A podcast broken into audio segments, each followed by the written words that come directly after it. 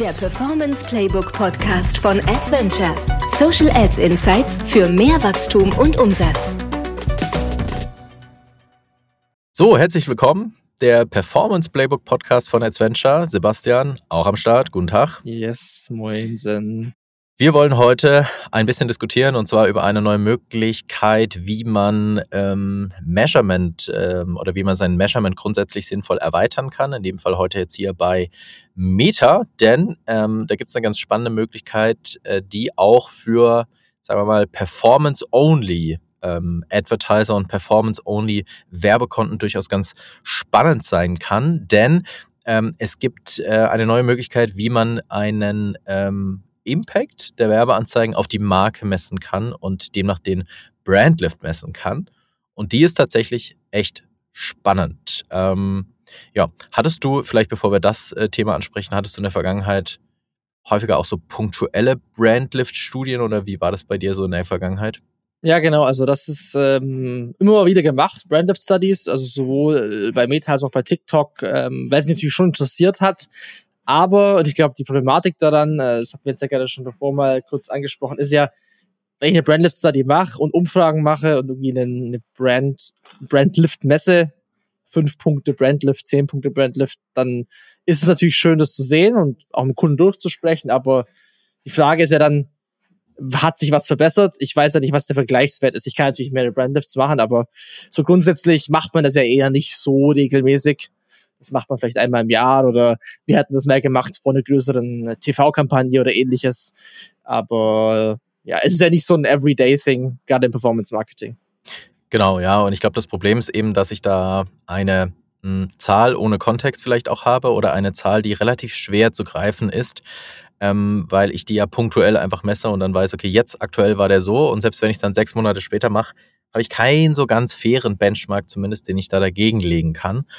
Und äh, deswegen war das, natürlich kann ich einzelne Kampagnenstrategien dadurch untereinander wiederum miteinander vergleichen oder konnte es auch tun und sagen, das oder das bringt mir mehr Einfluss auf meine Marke. Ähm, ja, aber es war immer so ein punktuelles Thema. So, und äh, jetzt gibt es eben ein ganz, ganz, ganz spannendes Update in diese Richtung, hm, die man findet, wenn man im äh, Business Manager ähm, dann in das Experimente-Tool wechselt und im Experimente-Tool dann einen neuen Test startet. Dann gibt es ein Update und zwar sind das sogenannte Ongoing Brand Lift ähm, oder Ongoing Brand Health Monitoring, wie auch immer äh, man das jetzt nennen möchte. Und das lässt sich tatsächlich mit zwei Klicks einrichten. Ähm, wir haben das jetzt bei allen ähm, oder bei bei vielen äh, Werbekonten eingerichtet, die dafür in Frage kommen. Das heißt, man braucht ein gewisses Volumen an Impressionen. Ähm, ich glaube, zwei Millionen ähm, ist das, was, was im Tool steht. Also in den letzten, hm, lass mich nicht drauf festnageln, 30 oder 90 Tagen, glaube ich, zwei Millionen Impressionen.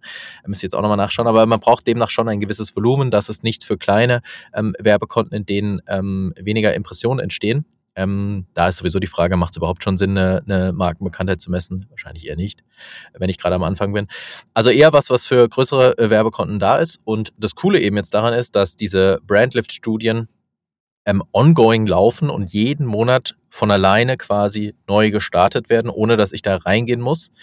Ähm, und ich jetzt, wenn ich das jetzt im Januar noch aktiviere, dann im Februar die erste Studie fahre und dann im März wieder die erste Studie fahre und äh, die nächste und dann im April wieder eine Studie fahre.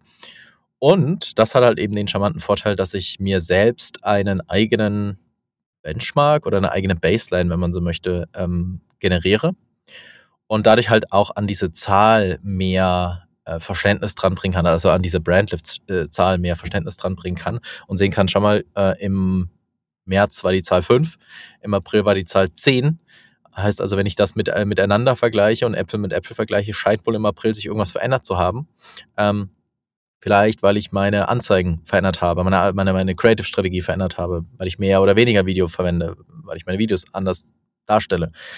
I don't know what. Und äh, das finde ich echt eine extrem spannende Möglichkeit, wie man daneben dem klassischen Performance-Metriken auch nochmal einfach ohne jetzt Aufwand halt mitmessen kann, was da noch passiert. Ja. ja. Und was man ja auch daraus ableiten kann, also das ist ja quasi, wie ich meine KPIs kennen muss, ne? oder was ist mein Custom Acquisition Cost, den ich ja auch mit der Zeit herausfinde. Klar, Profitabilität spielt natürlich auch eine Rolle, aber die Frage ist ja auch, wenn ich jetzt einen besseren Brandlift habe und ich sehe, Brandlift ist höher, und auf einmal vielleicht auch mein Month-over-Month-Performance äh, besser ist, overall, äh, was äh, Blended ROAS angeht, Blended CAC, dann spricht das ja durchaus auch ähm, vielleicht vielleicht ein paar Monate später erst dafür, dass ähm, die Brandkampagnen auch was gebracht haben beispielsweise oder die, die Brand Awareness, die gesteigerte Brand Awareness zu einer besseren Performance auch geführt hat. Ja, das ist halt so die Frage, wie kann man jetzt das Richtig, ja. dann nehmen und übertragen auf solche Dinge. Ja. Richtig, ja. Also ich kann dadurch viel mehr Verständnis für überhaupt auch, also grundsätzlich für alles, was ich tue und dann aber am Ende auch für eventuelle ähm, Brand-Kampagnen, die ich in dem Konto natürlich auch drin habe, ähm, einfach ein viel besseres Verständnis dafür entwickeln und äh, kann verstehen, äh, wie, ob und äh, in welcher Form oder in welchem Volumina es sinnvoll ist, dann zum Beispiel Kampagnen mit dem Ziel Video-Views ähm, zu integrieren oder Kampagnen mit dem Ziel Reach zu integrieren. Ähm, ja, ich kann es dadurch halt einfach viel, viel besser messen. Und ähm, ja, ich glaube, mh, da kann man oder das wird sehr häufig sehr stark unterschätzt. Und ich will gar nicht sagen, dass ich selbst auch ähm, in der Vergangenheit teilweise unterschätzt habe, welchen Vorteil das mit sich bringen kann, wenn ich eben auch, ähm, Meta sagt es ja, in den Upper Funnel dann investiere. Ähm, und die nennen es ja Full Funnel dann an der Stelle, ähm, meine, meinen Account aufbaue.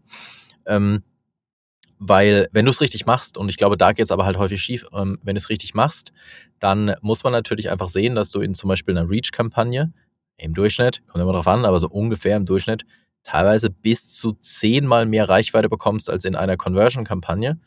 Das heißt umgedreht, du bekommst für ein Zehntel des Budgets genauso viele Reichweite wie in einer Conversion-Kampagne. Und jetzt kann man natürlich sagen, ja, aber das konvertiert ja nicht und es klickt ja nicht und und und. Und das stimmt ja auch alles. Ähm, deswegen kann ich auch weder Klickraten noch Conversion-Raten noch andere Metriken da jetzt miteinander vergleichen. Das ist alles wahr. Ähm, aber ähm, ich würde einfach mal sagen, dieses zehnmal mehr Reichweite wenn du es richtig machst, das kann fast nicht ohne Effekt bleiben. Und richtig machen heißt dann an der Stelle für mich, wem spiele ich das aus und was spiele ich den Leuten aus? Und da geht es eigentlich häufig schief, dass die Leute sagen, yo, ich mache jetzt mal eine Reach-Kampagne und ich baller da einfach völlig stumpf alles rein, was ich habe und yo, wird schon funktionieren und dann mache ich da auch ein Broad-Targeting und läuft schon. Hauptsache viel Reach und viele Impressionen. Aber da geht es gerade schief. Ich glaube, bei solchen Setups, wenn du irgendwie auf ähm, Videoaufrufe gehst, wenn du auf Reach gehst, da kommt so ein bisschen die 2016er, 17er, 18er Zeit zurück ähm, oder vielleicht auch davor. Das heißt, da musst du dir wirklich überlegen, wen spielst du im Targeting an? Und da macht ein nischiges Targeting in meinen Augen extrem viel Sinn. Wo spielst du den an? Auf welchen Platzierungen spielt er auch eine Rolle? Ähm, und mit was, also mit welcher Botschaft spiele ich ihn da an? Was macht Sinn in dieser ähm, Funnelstufe in gewisser Weise zu nutzen, damit die Leute dann entweder über meine Conversion-Kampagnen abgefangen werden oder vielleicht sowieso von sich aus in gewisser Weise dann bei mir landen und konvertieren.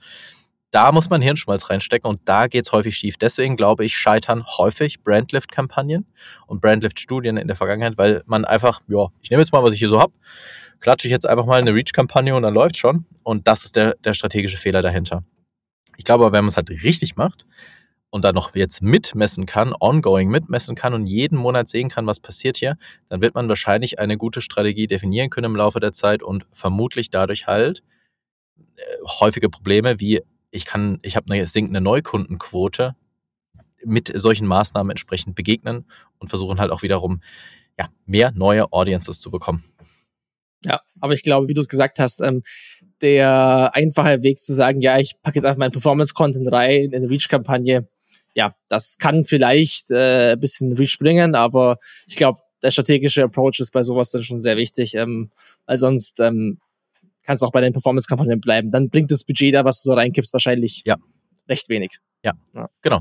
Und es wird halt leider häufig so gepitcht mit mach mal eine Reach-Kampagne on top und dann wird es schon besser alles. Ja, genau. Und da wird halt ganz oft genau dieser Aspekt vergessen mit wem zeige ich was und wo. Ähm, da macht man sich dann irgendwie keine Gedanken mehr, weil es ist halt einfach bequemer und einfacher, irgendwelche Knöpfe im Ad-Account zu drücken, als sich diese Fragen zu stellen. Ja, aber ähm, deswegen, ich freue mich, dass es diese Option jetzt gibt. Ähm, wir haben das ähm, bei allen ähm, Accounts, die dafür in Frage kommen und bei denen es Sinn ergibt, ähm, schon aktiviert. Sollte man jetzt eben auch zeitig tun, weil es hat dann, wenn ich es richtig verstehe, bisher immer so einen Verzug, weil es immer am Monatsanfang startet. Wenn du es also am dritten des Monats startest, musst du noch ein bisschen warten, bis es losgeht demnach. Ähm, demnach macht es halt Sinn, das sehr früh zu starten und einzurichten. Und ja, Nachteil ergibt sich daraus nicht wirklich, weil es wirklich nur äh, zwei Klicks sind und das Ding läuft. Du hast ein Holdout, um das vielleicht noch erwähnt zu lassen, äh, haben, von 5%. Das heißt, du verlierst theoretisch 5% von irgendeiner Target Audience da, die ähm, ja, da in der Holdout drin ist. Aber das ist in meinen Augen überhaupt kein Nachteil. Von dem her sehe ich da nur Vorteile, das einfach mitlaufen zu lassen ähm, und glaube, dass man dadurch sein Gesamtmeasurement äh, extrem verbessern kann. Auf jeden Fall. Vor allem mit zwei Klicks so eine Studie einrichten. Da musste man in der Vergangenheit häufiger schon gefühlt eine Doktorarbeit schreiben, um ja. sowas einzurichten. Da bin ich True. auch froh. True. Auf jeden Fall. Nee, auf jeden Fall wollte es. Sehr gut. Definitiv. Alright. Dann richtet das mal ein. Experimente im Ad-Account bzw. im Business Manager, neuen Test starten und wenn der Ad-Account ähm, ja, in Frage kommt, wird es da stehen ähm, und wird die Möglichkeit bieten, dass ihr das einrichten und starten könnt. Jo, in dem Sinne, viel Spaß beim Einrichten. Bis dann. Vielen Dank fürs Zuhören. Wenn dir diese Folge gefallen hat, dann hinterlasse uns eine Bewertung. Und noch mehr Social Ads Insights und alle Informationen zu einer Zusammenarbeit findest du unter adventure.de.